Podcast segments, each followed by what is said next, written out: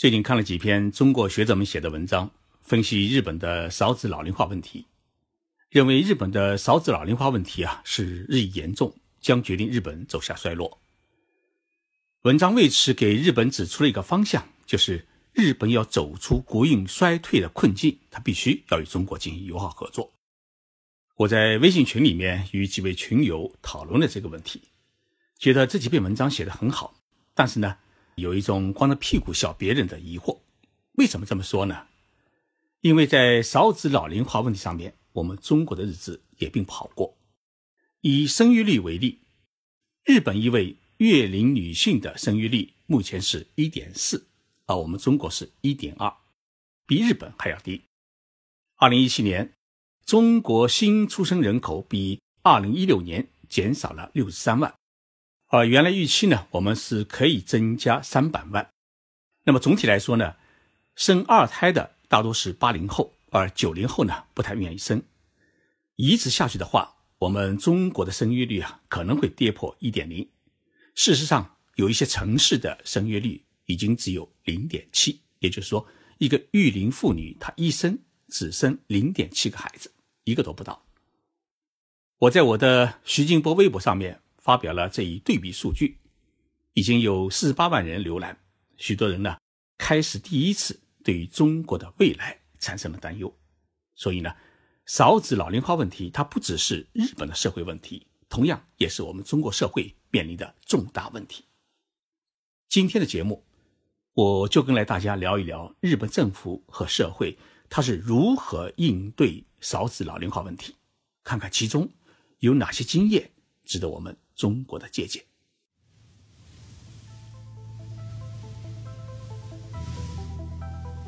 任你波涛汹涌，我自静静到来。静说日本，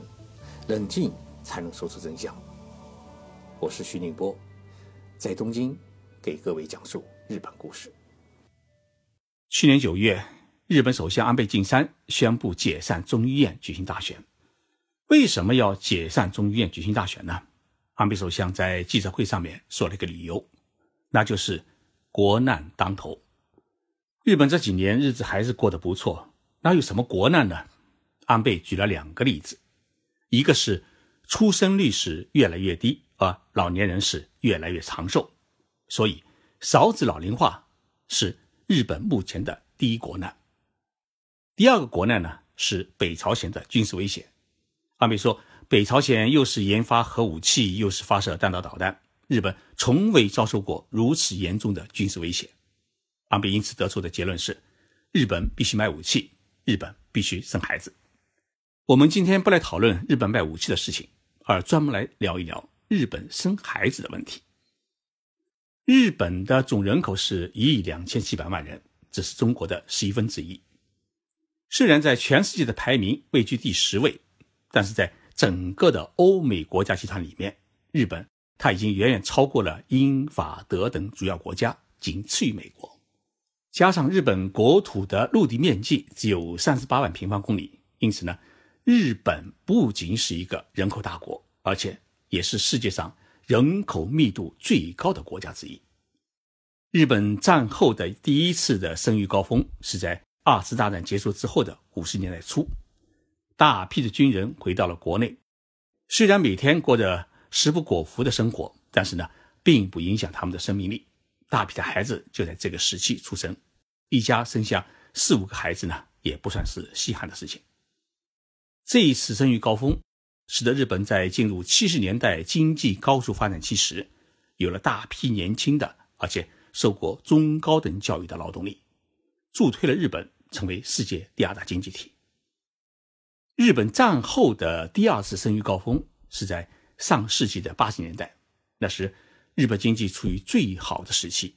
战后出生的那一批孩子开始当爸爸妈妈，于是呢，日本在八十年代的出生率也保持了三点二的高比例。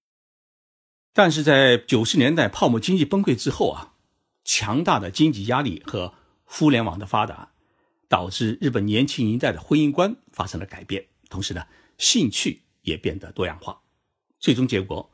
日本现在出现了不想结婚、不想留学、不想买房子、不想有孩子的低欲望的问题。那么，这个低欲望的问题啊，直接导致情人旅馆是纷纷倒闭，婚庆公司破产，家电销售下滑，整个消费市场处于低迷状态。唯一火爆的是，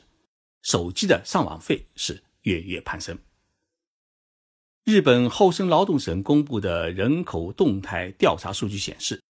二零一七年的出生的婴儿为九十四万一千人，比历史最少的二零一六年还要减少三万六千人，是连续两年跌破了一百万人大关。厚生劳动省的分析认为，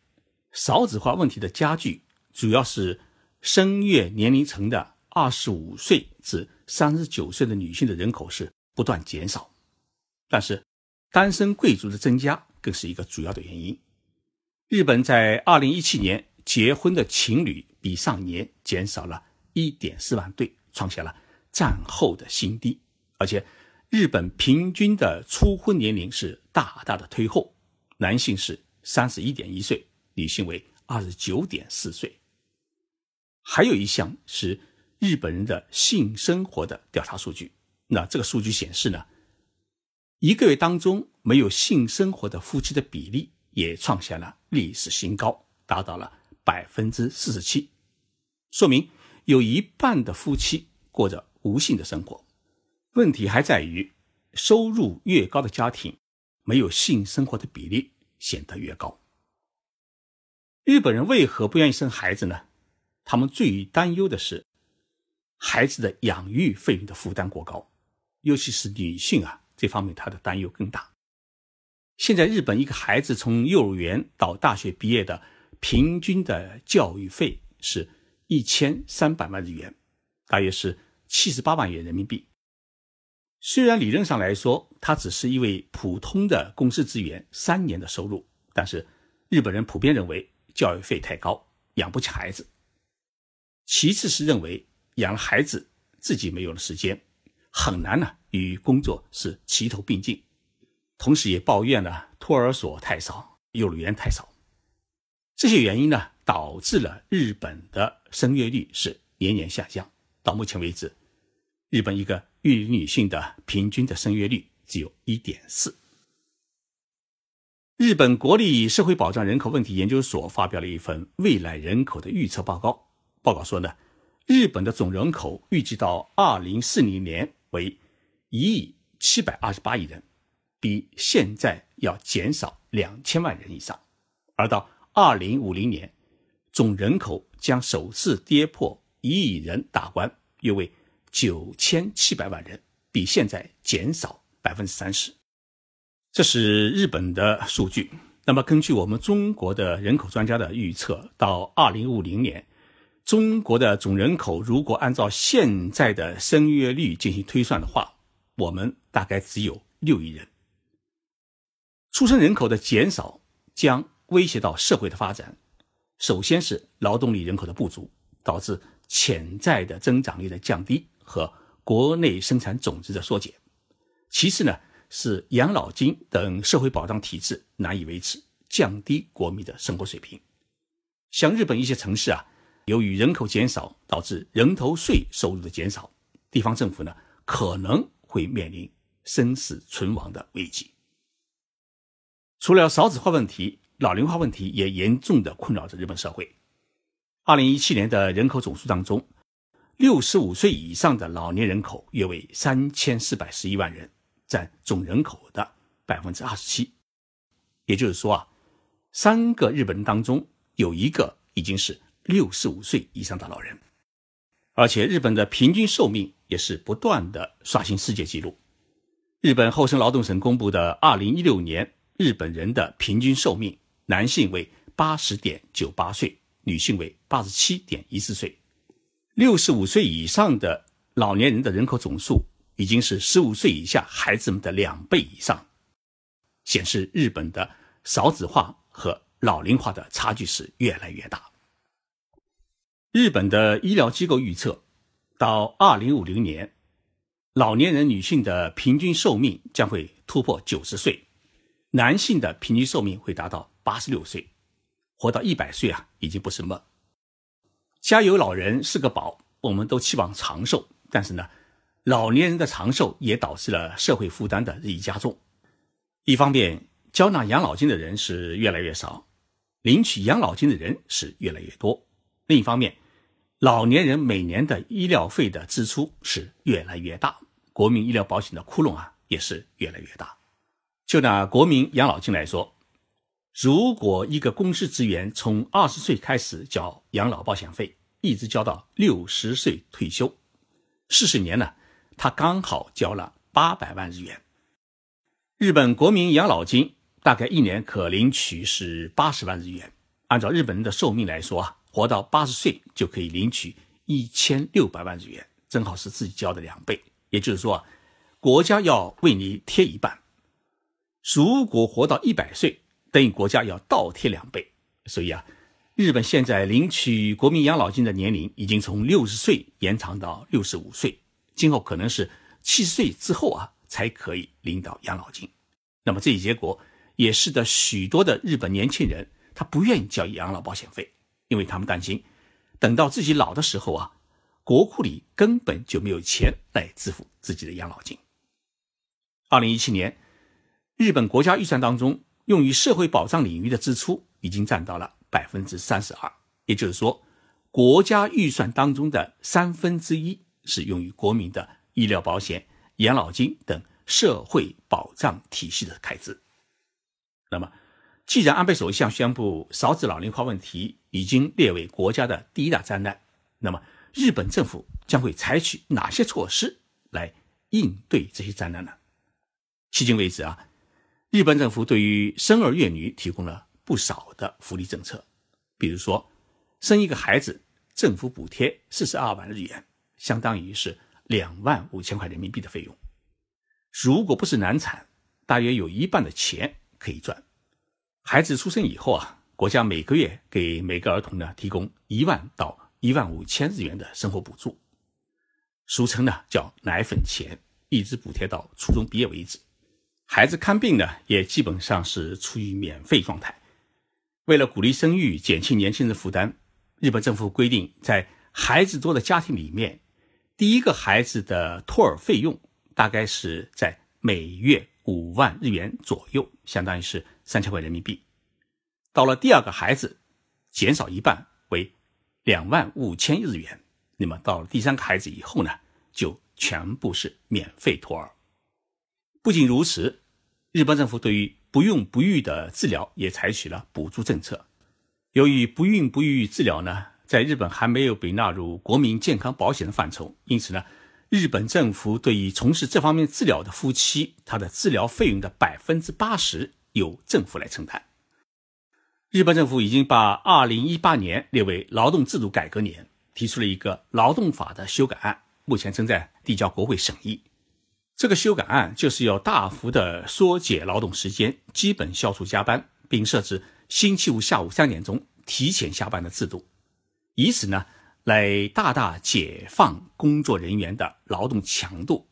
让日本人呢有更多的时间去逛街、泡温泉、去谈情说爱、去早早的回家照顾家庭、接孩子放学，同时。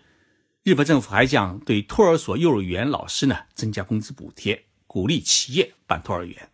让女性走出家庭到公司上班。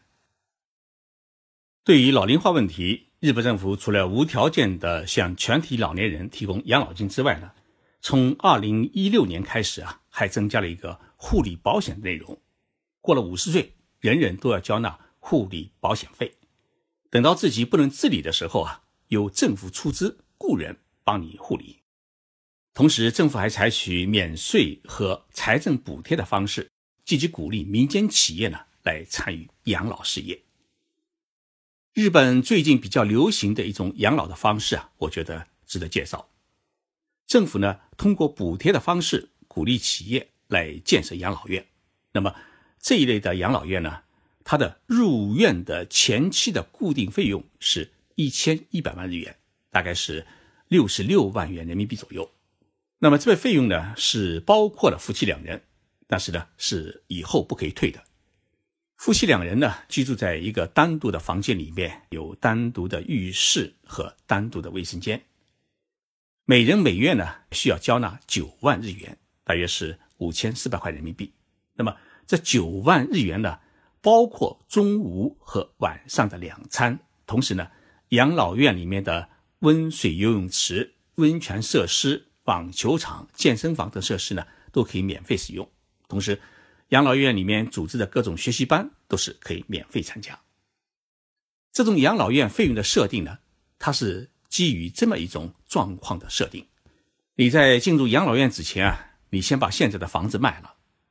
一套建成二十年的两居室的公寓，一般可以卖到一千五百万日元，足够交纳入住养老院的前期的固定费用。然后夫妻两人的国民养老金加起来呢，也有十几万。如果再加上后生年金，也就是企业的后生年金的话呢，一个月大概估计有三十几万的养老金的收入，那么就足够来支付每月的生活费用。虽然日本政府采取了一系列应对少子老龄化问题的措施，但是日本的生育率能不能达到安倍政府所期望的1.8的水准，目前还不得而知。所以说，解决少子老龄化问题啊，它是一个任重道远的问题。节目的最后啊，我想说一句话：我们中国的少子老龄化问题啊，实际上比日本还严重。日本一位育龄女性的生育率目前是一点四，而我们中国只有一点二，比日本还低。中国政府目前公布的六十岁以上老人的比例呢是百分之十七，而上海市呢在二零一七年就已经达到了百分之三十一点六。而日本政府公布的六十岁以上老人的比例是百分之三十四。